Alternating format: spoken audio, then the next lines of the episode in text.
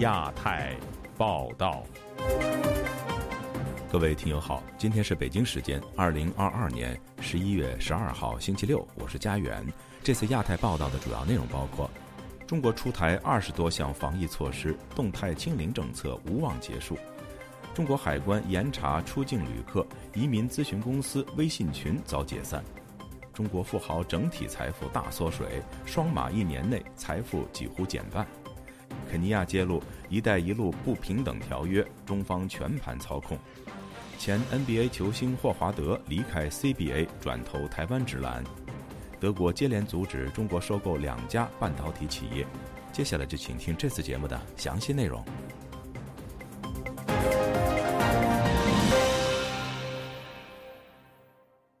中国政府本周五公布了二十多项防疫措施，包括对入境人士有集中隔离七加三天改为五加三天。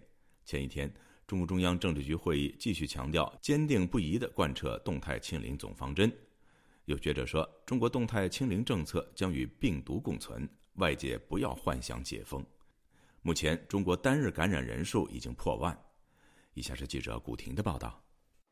中国国务院联防联控机制综合组本周五推出二十多项防疫新措施，当中大部分是在原来基础上放宽管制。首先是对密切接触者和入境人员将七天集中隔离加三天居家健康监测管理措施减为五天集中隔离加三天居家隔离，将登机前四十八小时内。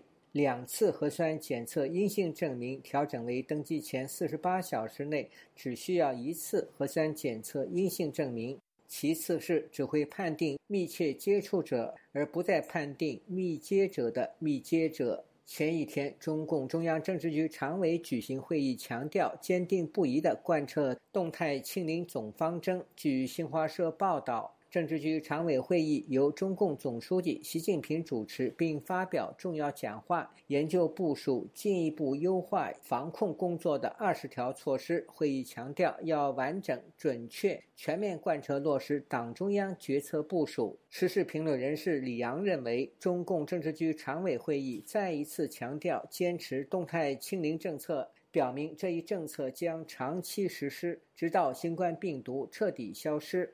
他对自由亚洲电台说：“以后政府会要常态化的管控整个社会，就是要把你们都通通关在家里。他知道未来的局势是对他不利的，啊，不稳定的，那么的就怕民众的就就会闹事，所以要通通把你们搞在家里。他们可能知道的一些苏联啊、东欧国家，他们的颜色革命是最后怎么搞成的？”官方新公布的措施提到，地方政府不得随意扩大封控范围，符合解封条件的高风险地区要及时解封。又规定不得随意扩大核酸检测范围，纠正一天两检、一天三检等不科学做法。不过，沈阳文史学者苏慧宁接受本台采访时说，新措施重点纠正了地方官员层层加码的错误方法。中国经过三年的动态清零，目前的形势很像一九六二年。一九六二年初，也就经历了三年饥荒之后，当局才试图做出一些调整，但是暴露出来的问题和一九六二年之初还有所不同。六年之初，中共还存在着刘少奇这样党内相当强的儒家理性的官僚集团，能够自我纠错。结束毛的大跃进所造成的三年困难，走出这种错误的陷阱。苏慧宁认为，种种迹象表明，目前中国陷入了无法自我纠错的困境中。他说，政府既要动态清零，又要保持生产货物进出口，但是呢，各方面都到了一个山穷水尽、相当困难的一个情况，又不能不调整，还要保证算政治账。做到两个维护三重的抉择的困难，那这是北京现在失去自我纠错、失去党内的牵制、基本的批评与自我批评的能力之后，陷入到的一种决策困境的反应。中国多位学者认为，中国防疫是政府的一项政治任务，官方近期接二连三地提出防疫是坚持人民至上、生命至上，明显是超越了科学的政治表态。浙江学者陆天佑对记者说：“清零政策将对未来的中国产生深远影响。”意味着将动态清零政策永久化，而且以健康码为中心的社会管控可能还不是最糟糕的，提前进入到国内内服时期的停滞状态。正在我们现在看到的中央对动态清零的最近一系列会议上，能够感受到这一点。不过，中国政府坚持的动态清零政策。并未阻止新一波疫情在社区扩散，疫情已经蔓延到中国三十一个省市自治区直辖市。中国卫健委网站周五公布，过去一天新增一万零五百三十五例新冠本土个案，包括一千一百五十例确诊以及九千三百八十五例无症状感染者。广东、河南分别新增三千多例本土个案。此次疫情已经覆盖了整个中国。自由亚洲电台记者古婷报道。中国国家卫健委、国家中医药局、国家疾控局等三个部门十一月九号公布了名为《“十四五”全面健康信息化规划》的文件。文件表示，到二零二五年，中国将实现每个居民拥有一份动态管理的电子健康档案和一个功能完备的电子健康码。这一消息引发舆论哗然。详情，请听记者孙成的报道。在加州湾区从事医疗行业的陈国栋在十一月十日接受本台采访，表示中国实现人手一个电子健康码的计划是对民众医疗隐私的不尊重。他说：“如果是你的医疗的信息可以随便的给别人的话，或者说让一个政府可以很轻易的得到，他对你的婚姻呀。”就业呀、升学呀，都会有很大的影响。据中国媒体财新网引述接近中国国家卫健委的人士的言论表示，电子健康码并非关联新冠疫苗接种、核酸检测信息的防疫健康码，而是主要用于医疗健康服务，包含识别、结算、服务的功能，关联居民电子健康档案、电子病历等医疗服务信息。到二零二五年时，中国二级以上医院将基本实现院内医疗服务信息互通共享。三级医院则会实现核心信息全国互通共享。陈国栋根据自己的从业经历，介绍了他所了解的美国对民众医疗隐私的保护情况，认为医疗的隐私，美国政府做得非常好。好比说，一个病人的医疗档案在诊所里必须得保存一定的时间之后才可以销毁处理，并且医生和病人之间的说的通话内容、病人的资料是严格的保密的，是不能够和第三方分享的。中国政府这么做，完全是一种侵犯隐私的行为。在今年七月。网上传出了中国十亿居民，包括身份证号在内的信息大规模泄露的事件，而中国三部门公布的文件中列出了八个优先行动，其中排列在第一位的被叫做“互通共享三年攻坚行动”，提出以普及应用居民电子健康码为抓手，建立居民以身份证号码为主、其他证件号码为补充的唯一主索引，推动一码通用。曾在中国担任外科医生、现居纽约从事医疗行业的时事评论人士何岸全认为。上述政策将会导致中国居民失去隐私权。全国性的联网，然后健康方面啊，可能还有 DNA 的数据啊，或者血型啊，个人的家庭地址啊，家族的都放在上面去的话，我们不谈中国警察方面能够得到这些信息，如果黑客进去的，可以说是个人隐私真的是放在光天化日之下，毫无隐私可言的。隐私这个一词可能就成为过去式了。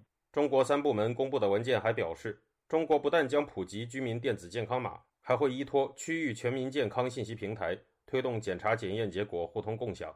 何岸全认为，中国当局有运用大数据信息对异议人士进行迫害的传统。近期，中国当局也在使用健康码进行社会控制，因此将在中国全民中普及的电子健康码也很令人担忧。我们迎来了高科技的专制，这是很令人担忧的。尤其是专制集权国家利用高科技来统治管理人民。我们艺人是通常会开玩笑说，你出了中国的监狱，到了中国这个大监狱，大监狱如果电子化了，实现现代化，那真的是非常可怕。目前，中国将全民普及电子健康码的消息，已在网上引来了众多网友的非议。在不止一个报道这一消息的中国媒体微博账号下方，以及微博话题“二零二五年居民拥有功能完备电子健康码”之下，大部分评论都充满了讽刺意味。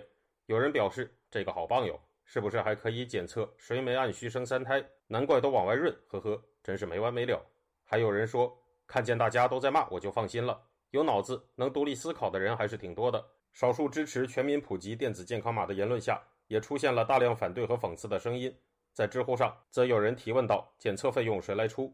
何安全表示，在中国，如果民众的医疗隐私不再存在，那么民众的生存权也将随之不复存在。他说：“结合中国器官移植啊，大量的器官的来源不明事件，我们可以想象多么可怕。不光是一个隐私暴露的问题，在三十几千国家里面，其实是生命安全都会受到威胁。”欧洲议会在今年五月作出决议，指责中国器官移植不符合世卫组织关于透明度和可追溯性的要求。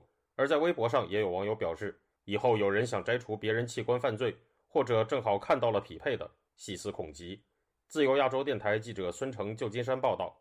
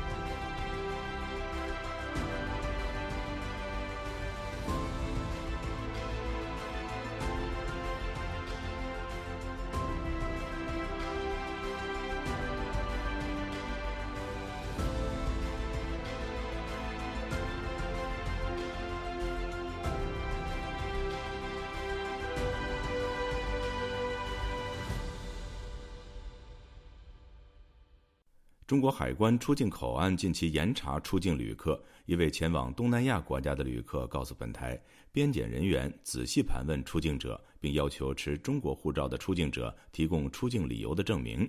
近期，有中国移民顾问公司的微信群被解散，令人担心移民国外的路被切断。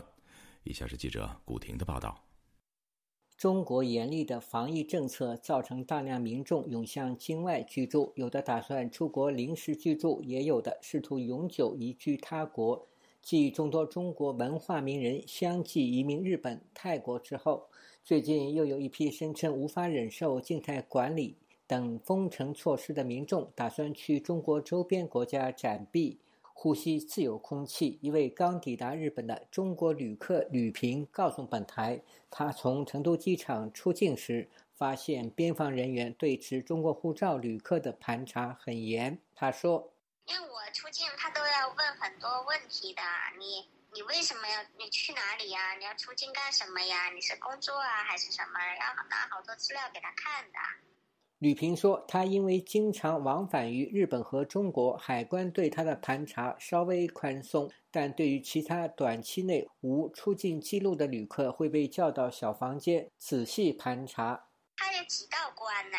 出关那个地方就有四五个男小伙子就站了的，就是有个入口处，看完了你的证件。”他做一个分流，你看你要不要进那个旁边那个房间？那些工作人员就看你的文件呐，查询你去哪里呀，仔细看你的护照呀。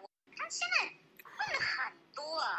一周前到日本的南京公益人士何培荣告诉本台，他在南京机场出境时要告知边检人员去泰国检查身体，并提供过去数年的检查记录，以证明出国的确是为了体检。现旅居日本的吕平说：“中国政府不太愿意民众出境。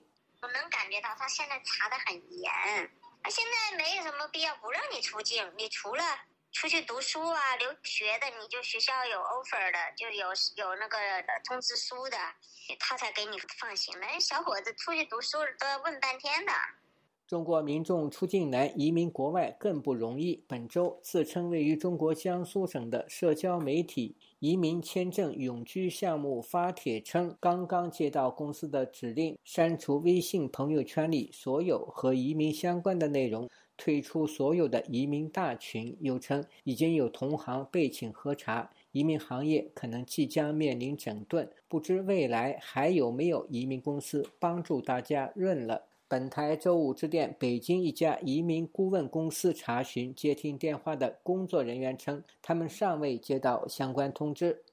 我们这儿没有接到任何的通知。如果说项目成功，哪一部分能退，哪一部分不能退，都有合同。这边办理这个欧洲、加拿大、爱尔兰、马耳他的客人比较多，还有一些新加坡，新加坡都是大资产客户啊。中国不少民众担心移民公司被勒令停业，导致前期交付的款项受损。南京一移民顾问周成告诉本台记者，他也听到传闻，一旦接到政府通知，再办移民为时已晚。行业内收到通知，你根本都办不完手续。有一些人的已经在办了的，估计也办不完喽。中国一外贸企业负责人戴女士周五告诉本台。昨天微博有很多关于移民的讨论的话题，然后今天都被删掉了，不让讨论关于移民的事情。今天早上我一个朋友，他是上海这边那个对外事服务然后公司，然后今天早上在收护照。现在的那个移民确实是蔚然成风，是比较厉害嘛。戴女士告诉记者，目前许多打算移民境外的民企收到境外美金汇款后，停止结汇，以便留作海外消费和移民。自由亚洲电台记者古婷报道：被封为疫苗大王的农夫山泉董事长钟闪闪再度蝉联福布斯中国富豪榜榜首。反观互联网平台和地产大亨的财富和排名则全面下滑。有评论表示，中国富豪总体财富过去一年大幅减少，显示动态清零成中国经济发展和富豪财富增长的绊脚石。而只有从事政府推动和鼓励的行业，才能够成为富豪。中国富豪财富的生杀大权取决于政府的政策走向。请听记者陈子飞的报道。美国著名财经杂志《福布斯》每年会更新中国富豪排行榜，周四公布的最新排名，进入前一百富的中国富豪，其财富总量在过去一年已经减小了近四成。当中有七十九人的财富比去年减小，创二十多年以来的最大跌幅。前五名的富豪排名与去年相同。被中国媒体封为疫苗大王的农夫山泉董事长钟闪闪，财富比去年下跌百分之五，但也成功连任为中国首富。但排第二至第五的富豪财富明显比去年减小。排第二的字节跳动创始人张一鸣，今年的财富比去年下跌九十九亿美元。排第四的腾讯创始人马化腾，以及第五的阿里巴巴创始人马云，他们的财富都比去年减小超过四成。前一百富当中，只有两人今年的财富是有所增长，分别是金澳太阳能创始人靳宝芳。以及天合光能创始人高继，另外多名房地产富豪的排名和财富量都比去年大幅下滑。碧桂园联席主席杨卫炎的财富从一年前的二百七十八亿美元跌至今年的四十九亿美元。陷入困境的中国恒大创始人许家印，由去年排名四十四位，到今年跌出前一百名。富布斯表示。富豪集体财富全方位重创，公司股价整体下跌，反映去年对中国而言是艰难的一年。经济学者施英表示，中国是极度贫富悬殊的国家，主要的经济命脉都掌握在少数富豪手中，他们的财富状况也成为中国经济的缩影。他表示，富豪的财富减小，正好是中国开始动态清零，再次证明动态清零对中国经济带来很大的负面影响。中国富豪整个的这个财富大缩水开始的年份，也就是中国在实施动态清零这个防疫政策这么一个时期点。恰恰说明，动态清零呢是给各个企业的实际经营造成各种困难。导致他们的这个物流、人流和信息流啊，直接彻底被阻断。无论是高科技企业还是房地产，都受到极大影响。停产的停产，可以说关门的关门啊。所以说，动态清零政策呢，对于整个中国经济来讲，其实造成了一个巨大的一个阻滞啊。它彻底成为呢，就是说中国经济发展的一个绊脚石。中国经济陷入长期衰退的低谷，已经成为不争的事实。时事评论员方源表示，从事核酸检测或律师经纪业务的富豪，在过去一年的财富收入并没有太大的影响，甚至有所增长。但被政府严管的平台经济，以及受到经济大环境影响的房地产业，从事这些业务的富豪财富大幅减小，反映政府经济走向能操控富豪们的收入。因为政策驱动，现在鼓励用太阳能电动汽车、绿色环保行业嘛，出现这种稳定性的一个增长吧。如果没有政策让市场去自然选择，肯定打不过传统的燃油行业。总体来说呢，主要的就是一个政策驱动，带动了某些行业增长或者说稳定。离开了政策的驱动，或者说受到了政策的压制，某一个行业都不可能发展。当下的经济发展模式其实已经进入一个政策主导的阶段，就必然会带有一些计划经济的色彩。方圆表示，中国房地产业已经崩盘，房地产大亨们会逐渐从富豪排名中退场。又说，相信电商平台还有利用价值，但平台的操控权会从富豪转移到政府，使相关的富豪排名会再下滑。香港中文大学商学院亚太工商研究所名誉教研学人李兆波表示，从排名发现，主要业务分散的富豪，其财富受中国经济发展和政策影响会比较小。他又说，富豪的财富减小，可能与政府换届、新的经济政策还没出台有关。相信等新政府班子全面就位，情况会有所改善。就亚洲电台记者陈子飞报道。有魔兽之称的前 NBA 球星霍华德，今年球季转战台湾，踢一直揽桃园永丰云豹队，引起海峡两岸的热议。不少中国体育迷发问：为什么霍华德没有加入 CBA 而去了台湾呢？有分析指，除了年薪外，中国的动态清零政策让外国球员望而却步。今天本台记者黄春梅发自台北的报道：霍华德十日晚间抵达台湾桃园机场，近五百位球迷到场相迎。霍华德先后加入魔术与湖人等球队，生涯曾入选八次 NBA 全明星赛、三次 NBA 年度最佳防守球员等多项荣誉，在海峡两岸拥有极高知名度。霍华德上一季在湖人队领的虽是老将底薪，也有两百六十四万美元。到亚洲是身手，台湾永丰云豹队重金砸下月薪超过二十万美元，台湾媒体盛传年薪超过三百万美元。霍华德转战台湾，在中国社交平台掀起热议，称他抵达中国台湾吃台湾豆腐。不少球迷问：CBA 拿不下霍华德吗？霍华德宁愿去台湾打球，也不来 CBA 打球。有人神秘地说：“其实钱可以谈，主要还是那个懂的都懂。”中国媒体人所罗门陈普披露。霍华德的经纪人曾向 CBA 球队报价，要求税后一百五十万美元的年薪。这个数目对当前 CBA 大多数俱乐部而言确实不低。CBA 俱乐部两名外援工资加在一起也不到税后一百五十万美元。腾讯 CBA 微博引述体育大生意报道指，CBA 俱乐部此番措施，霍华德很大程度上是因为实施闭环的赛会制。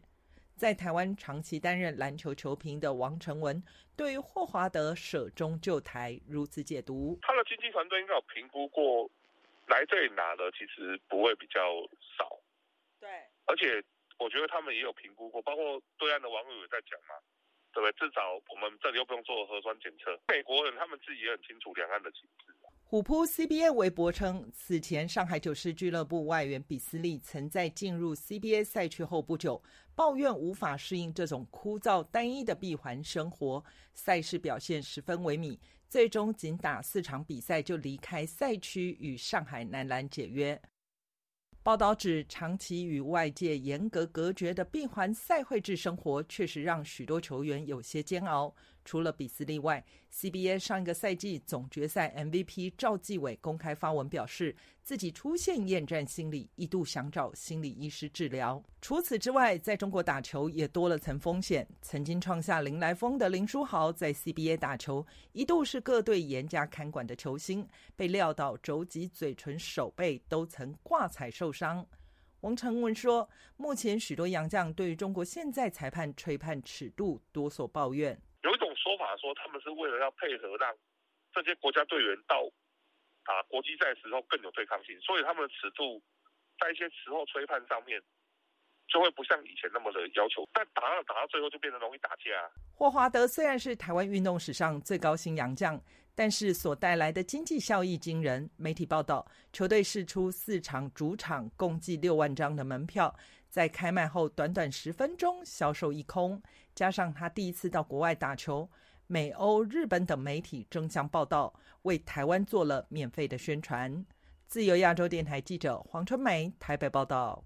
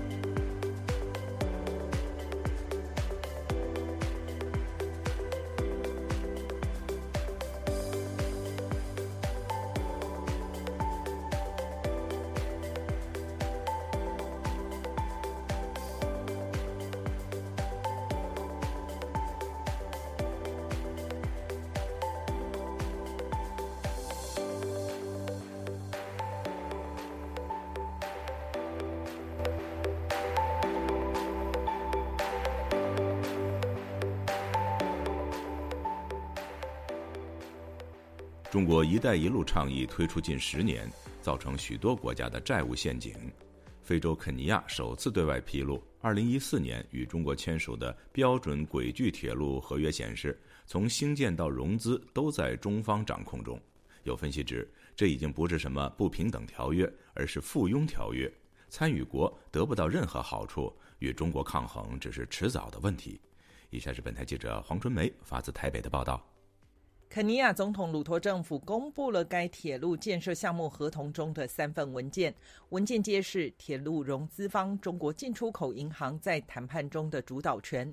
合约明确要求，用铁路运营收入购买的任何商品最好来自中国。文件规定，执行协议时出现的任何争议，必须通过具有约束力的中国仲裁解决，也不能在没有融资方同意的情况下。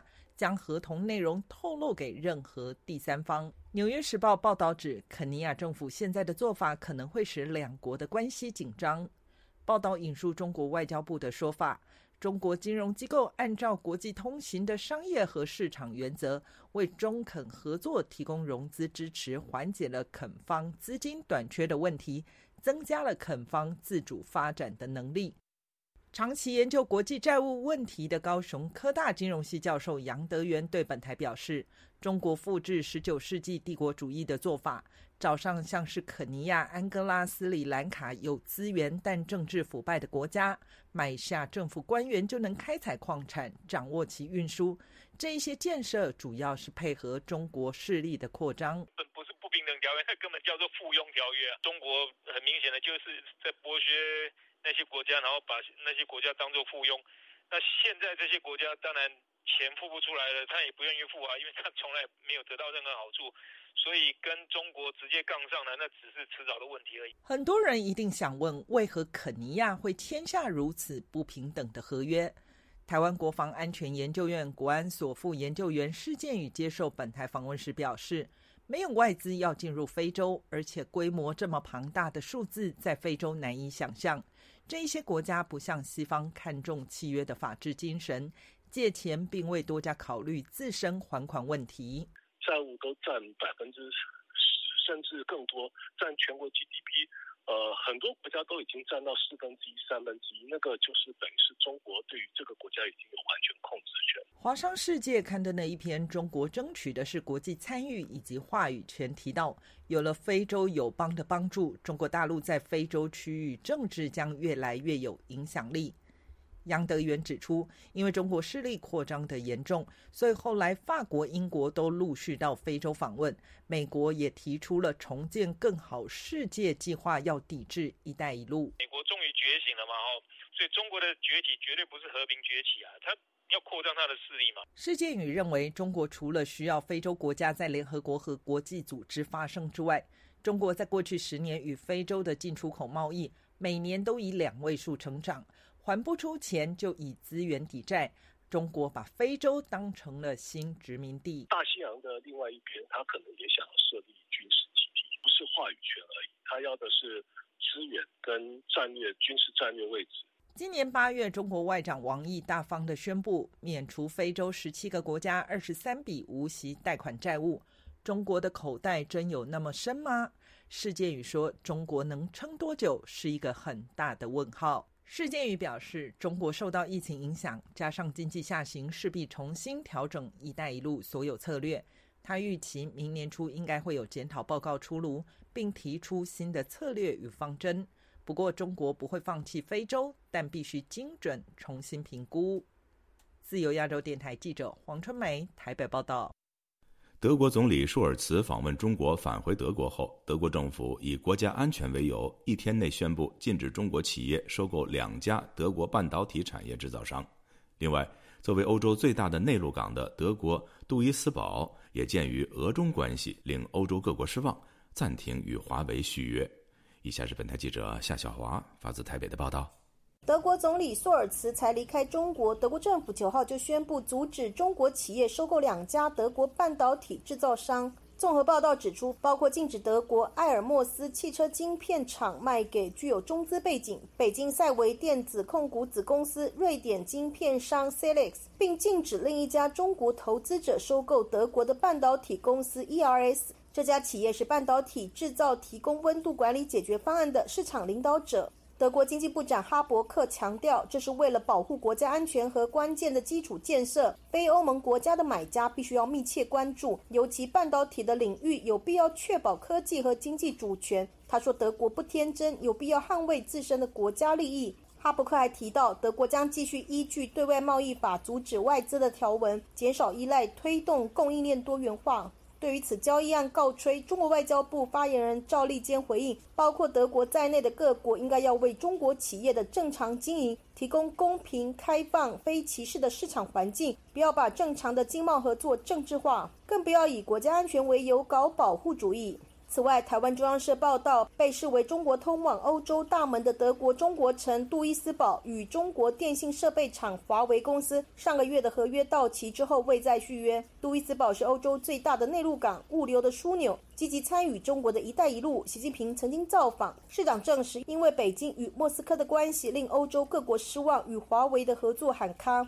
台湾辅仁大学外交暨国际事务学程召集人张梦仁接受自由亚洲电台采访分析，德国内阁主要由社会民主党、绿党、自由民主党组成。绿党竞选前就表态要跟随大西洋和美国，而自民党重伤又反中，更在党纲删除一中政策。所以红绿灯三个联盟里面有两个已经是比较反中的，他夹击着消资，就算消资再怎么想听中，都已经被钳制住了。再加上最近他的情报单位每一次都说中国来投资，其实就是针对我们的基础设施跟那些重要的国安的的东西，所以情报单位也寄出禁令，说不要再让中国收购。张默仁分析，中国对德国本来就有好感，索尔茨访中拿到了很多的订单。德国是欧盟的龙头，北京会认为只要德国中立，法国也反中不到哪里去。德国玩两手策略吗？张默仁说，他一定想玩两手，但是这种两手他可以玩多久？中国他给你钱，他不可能一直送给你钱啊，他总总是希望你有所回馈嘛。但是中国的希望你的回馈很简单，因为他知道美国罩着你的安全哦，所以我顶多就是希望你做到比较亲美，至少中立一点，对中国跟美国、欧盟保持独立自主就好了。张默人提到最新的消。消息传出，日本也加入了半导体之战。日本将要在二零二七年呢，希望能够打造一条龙半导体的一条龙，所以日本打算在二纳米跟一纳米自己来，还有跟美国合作。所以整个现在世界的态势非常明显，所有的世界欧盟或者是欧盟主要国家，还有日本，还有美国，他们都想打造半导体的一条龙。张默人分析，日美意在脱离台湾自主半导体安全供应链，就算台湾没有要被并吞，中共只要三不五十恫吓，或是美国三不五十断半导体，你天天都要靠台湾供应，那每个国家都会怕，每个国家都是现实主义的考量。台湾的中华经济研究院 WTO 中心资深副执行长李纯接受自由亚洲电台采访指出，至二零二零年，欧盟层级陆续立法，包括外国人投资审查国安条款、经济安全相关规定等等。欧盟已经改变过去以商业利益为主，跟中国的经贸互动必须兼顾安全。李纯指出，在乌俄战争爆发之后，出现新的变数。以德国为例，能源的部分脱离俄罗斯，提高自主性，导致德国的很多企业之一。德国如果要跟随欧盟降低对中国的依赖，德国无法负担得起，同时间跟两个重要的伙伴降低依存的方向。德国内部有很多矛盾的说法，德德国的政府在谈我们对中国不再天真，那可是德国企业跳出来说，你这个说法有点太天真。德国前五大企业大概都有三到四成。的的全集团营收是来自中国市场，包含了福斯、宾士、i b n w 都是德国甚至整个欧盟投资中国最重要的企业之一啦。李纯表示，中国半导体的发展遭遇很大的挑战。目前，台湾、日本、韩国、欧洲、荷兰等都靠向美国同盟，配合美国制裁中国的禁令。中国可能要找小规模的，如意大利、法国的中小型半导体厂去突破。以朝鲜为例，朝鲜遭到全世界严厉的制裁，但是它的火箭发展仍有突破。李春预测，中国要成就具有商业价值规模的半导体，恐怕会越来越困难。中国的半导体会持续增长，但是会类似有点被美国冻结在呃十六纳米以上的这种所谓成熟制程的阶段。可能会需要蛮长的时间才有办法突破。李纯表示，至于华为还好，他在南美、非洲等“一带一路”的国家还蛮受到欢迎的。自由亚洲电台记者夏小华台北报道。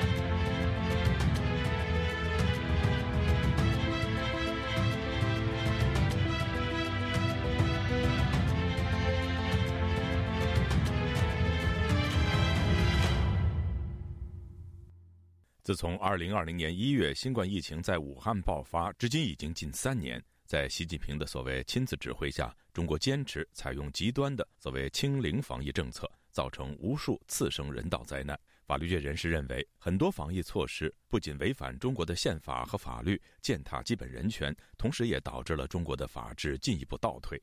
以下是本台记者凯迪整理的专题节目：中国极端防疫十大违法违规措施。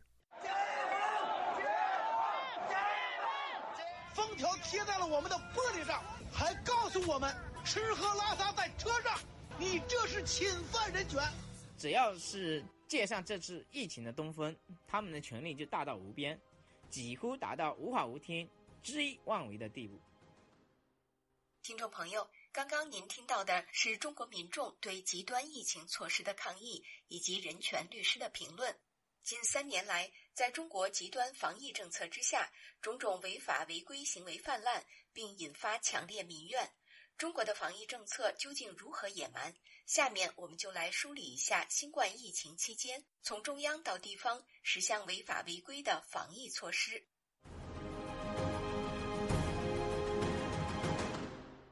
二零二零年一月二十号，中国国家卫健委发布公告称，报国务院批准同意。将新冠病毒感染的肺炎纳入传染病防治法规定的乙类传染病，并采取甲类传染病的预防控制措施。同时，各级人民政府、卫生健康行政部门等可依法采取病人隔离治疗、密切接触者隔离医学观察等系列防控措施。旅美人权律师吴少平告诉本台。目前最主要问题就是中国对新冠病毒持续采取隔离、风控等甲类传染病防治措施，而没有随着疫情变化科学调整政策。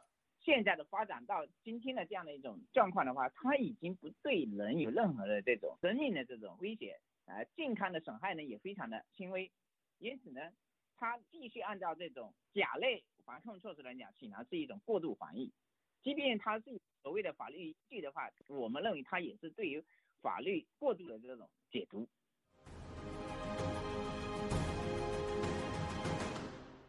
今年四五月份，中国最大都市上海经历了自开埠以来从未有过的两个月持续封城。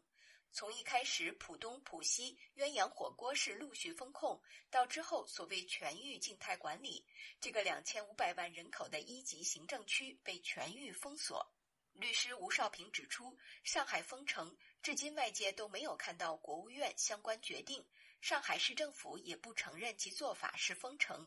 旅美人权律师滕彪也告诉本台，中型城市以上的这种封锁，它要要国务院来决定，但是在中国这个往往就是一个省或者一个市他自己来决定，这就完全是越级的管理，没有法律依据的，而且呢是完全不顾法律程序。目前，在中国各地强制封城的例子比比皆是。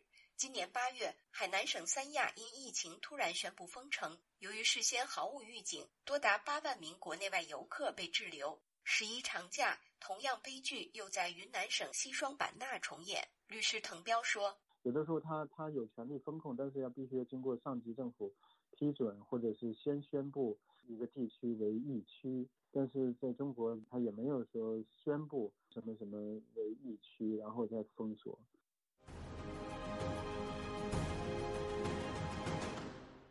严厉的清零政策之下，中国各地在防疫上纷纷采取层层加码的手段，一人变阳全员核酸已成常态。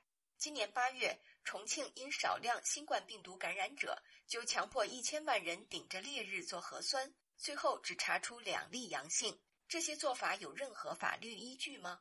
律师吴少平说：“根据《传染病防治法》规定，对于发现传染病，必须先对疫情进行流行病学调查，再据此提出划定一点一区的建议等。”但是现在，中共往往是只要是发现病例或疑似病例，就把特定区域划于疫区，根本不讲科学，没有经过什么前置程序，通常只要上面一句话。就毫无征兆的给分城、分区、分路、分小区，甚至分门，或者拉去强制隔离等。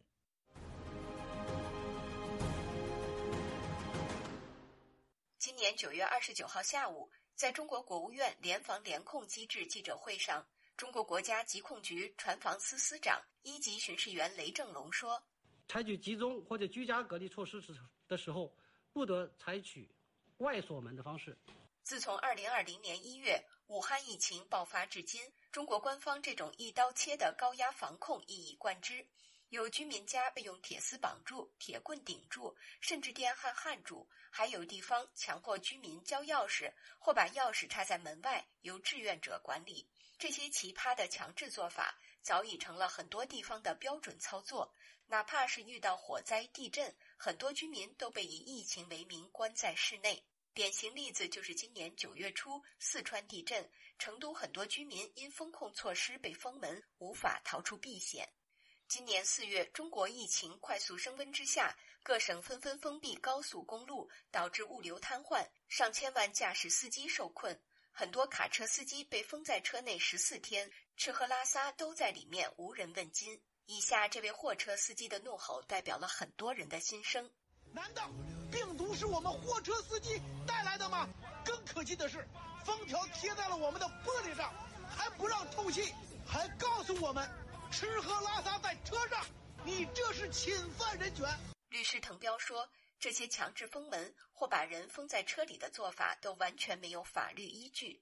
包括中国这个宪法规定的那些基本人身自由、基本权利，也包括这个刑事诉讼法等等规定，就是对这个公民人身自由的这个保护，呃，相关的法律都被违反了。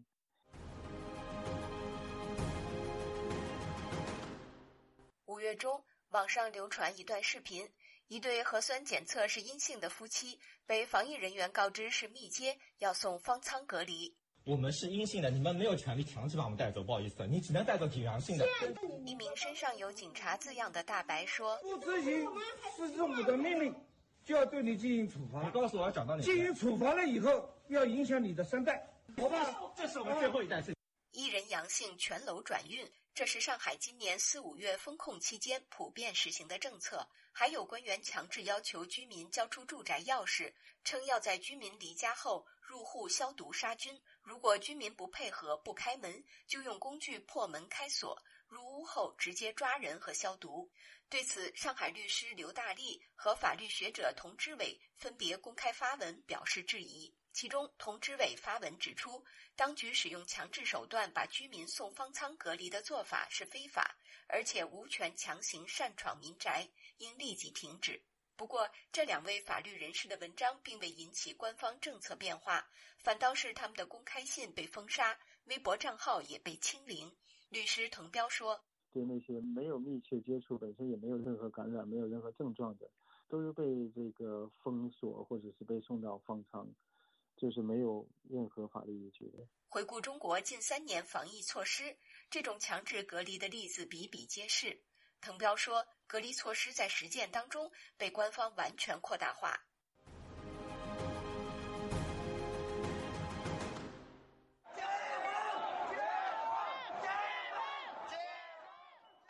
今年九月二十六号晚，深圳福田沙尾村大批民众走上街头，抗议当地政府管控决定。这已经是当地今年第六次被宣布封控，居民生计艰难，无法忍受。这样的案例在全国各地还有很多。疫情下，很多人失去工作，没有收入，但还要缴付房贷、车贷，生活陷入困境。律师吴少平指出，《传染病防治法》第四十一条明文规定，在隔离期间实施隔离措施的人民政府，应当对被隔离人员提供生活保障。被隔离人员有工作单位的，所在单位不得停止支付其隔离期间的工作报酬。这是你国家或者是你地方政府实施的行为，导致普通百姓的收入没有了，甚至出现企业倒闭了，他的收入彻底的失去了来源。你政府是不是要承担责任呢？但是你政府在这里，你会发现它是缺位的。今年四月，持续风控之下，上海普陀区一名男子拿着电话怒吼：“我被你们逼死了！”你知道不知道？你告诉我，超市不开门，我买什么？我吃什么？我喝什么？在持续风控下，很多居民日常食物供应都成问题。最近，本台调查发现，新疆伊宁市因疫情长期封城，仅九月十五号一天之内，就至少有二十二人死于饥饿或缺乏医疗照顾。律师吴少平指出，啊，对于公民的这种呃人身自由啊、生命健康啊。这些权利呢，呃，都是一种故意的一种侵害的一种行为，它就是一个故意的一个呃刑事犯罪的一种行为，完全抛弃法律的情况下去执行所谓的这个啊防疫措施，才会导致的这样恶果的这种发生。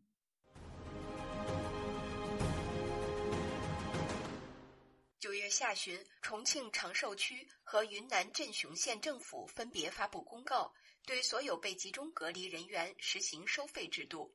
每人每天收费人民币一百至三百元不等。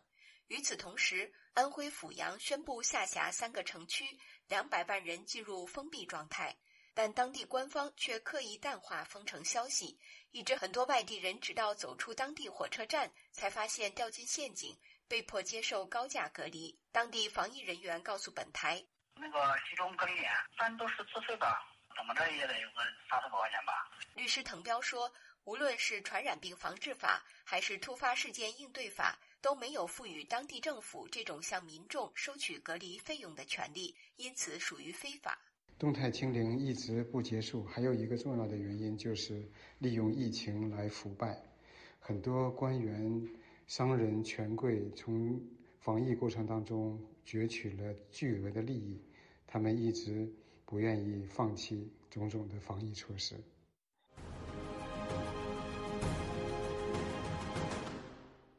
情风控下，百姓看病难成了普遍问题。近期，网上传出九十岁高龄的著名作家铁流致信国务院总理李克强的公开信，称自己癌症晚期，因没做核酸和注射疫苗，到医院看病拿药却不让进门，还被推搡。今年四月，经济学家郎咸平的母亲在上海的医院急诊室门口等待核酸结果四小时都不出，无法得到抢救，最后不幸去世。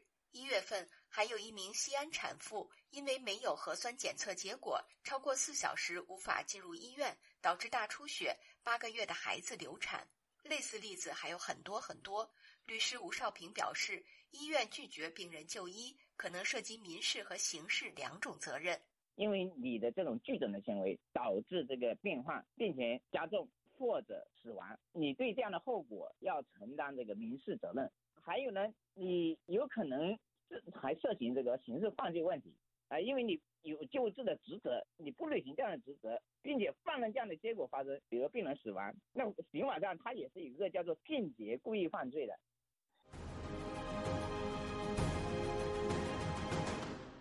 健康码被视为中国清零政策下的一大创新和防疫神器，也日益成为中国严密监控社会的重要工具。今年三月。维权律师王宇就发现，他本人和很多好友都深受北京健康宝弹窗之害，正常工作生活均受限制。他质疑健康宝已成为官方维稳工具。六月份，河南省多间村镇银行暴雷，部分储户前往郑州维权，却发现健康码转红，寸步难行。还有河南烂尾楼主维权也被付红码，相关事件引发舆论高度关注。六月二十四号。国务院表示，绝不允许非疫情因素对健康码赋码变码。不过，目前这种情况并未被杜绝，各地还在对民众随意码上加码。律师吴少平表示：“啊，搞红黄码，甚至出现橙码，他的这些做法呢，不仅严重侵害了公民的这种人身自由，也侵害了公民的这个啊隐私。”律师滕彪也认为，健康码在实践当中被完全滥用，并造成恶果。就恰恰利用这个防疫的借口，呃，强化这样一个高科技集权体，最基本的人权、最基本的自由都没有办法保障。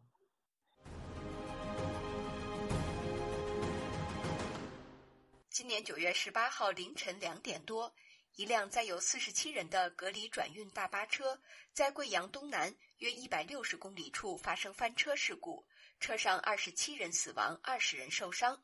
这再次点燃民众对于中国严酷的清零防疫政策的愤怒。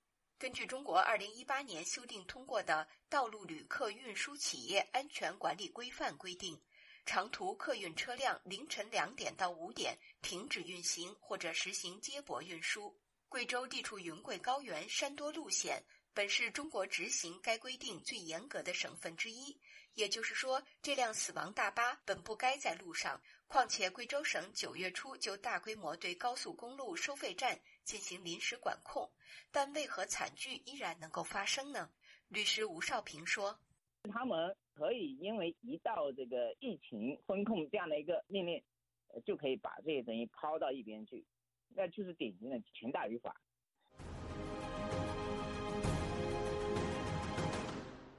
律师吴少平认为。疫情持续到今天，动态清零政策导致的种种违法违规措施，已构成一种国家犯罪行为。这一些措施完全已经超出了这个正常防疫的这种必要。现在疫情演演变到今天，它实际上是一个国家犯罪行为。推出这个清零防疫措施的人，我们认为他当然是首犯。啊，目前看来，这个就是习近平，因为只有他在强力推行这个呃清零防疫这样的一种措施。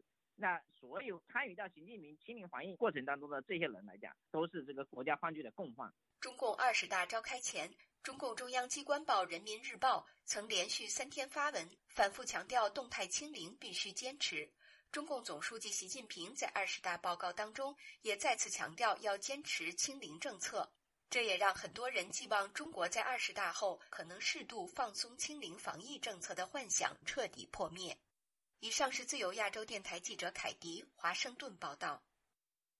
听众朋友，接下来我们再关注几条其他方面的消息。美国国家安全顾问沙利文指出，美国总统拜登与中国国家主席习近平会面后，美国将向台湾简报拜习会相关内容，这可让中国外交部震怒不已。外交部发言人赵立坚十一号摆出一贯表情，指责美国这严重违反了一个中国原则和美中三个联合公报，性质十分恶劣，中方坚决反对。根据中国外交部官网，关于台湾，赵立坚的说法并不新颖，但在拜习会前夕，针对美方官员放狠话，对创造两国领导人会面前的氛围，很难是良好和正面的。美国财政部长耶伦星期五证实，他计划在巴厘岛二十国集团峰会期间与中国央行、人民银行行长易纲会面，讨论全球经济与中国房地产市场的局势。耶伦在新德里接受路透社采访时谈到，他将与中国负责经济事务的高级官员展开首次面对面会谈的计划。他表示，期待与中国央行行长易纲会面，并期待与他讨论一系列的问题，尤其是全球经济形势。他还说：“我有兴趣了解更多关于中国房地产行业的消息。”据英国《金融时报》报道，各界对印太地区军事行动的担忧日益增加。为了加强应急计划，美国已经警告欧洲国家，台海冲突将引发巨大的全球经济冲击。据悉，美国国务院已经与合作伙伴和盟友共享研究报告，估计中国对台湾实施封锁将造成2.5万亿美元的经济损失。美国和伙伴开始考虑，如果中国对台湾采取任何军事行动，该如何对中国进行制裁。美方也对欧洲联盟执行委员会和欧洲政府官员们发出严厉警告。华盛顿正在利用这份报告向欧洲国家强调，台海冲突将对他们产生重大的影响。各位听众，这次的亚太报道播送完了，谢谢收听，再会。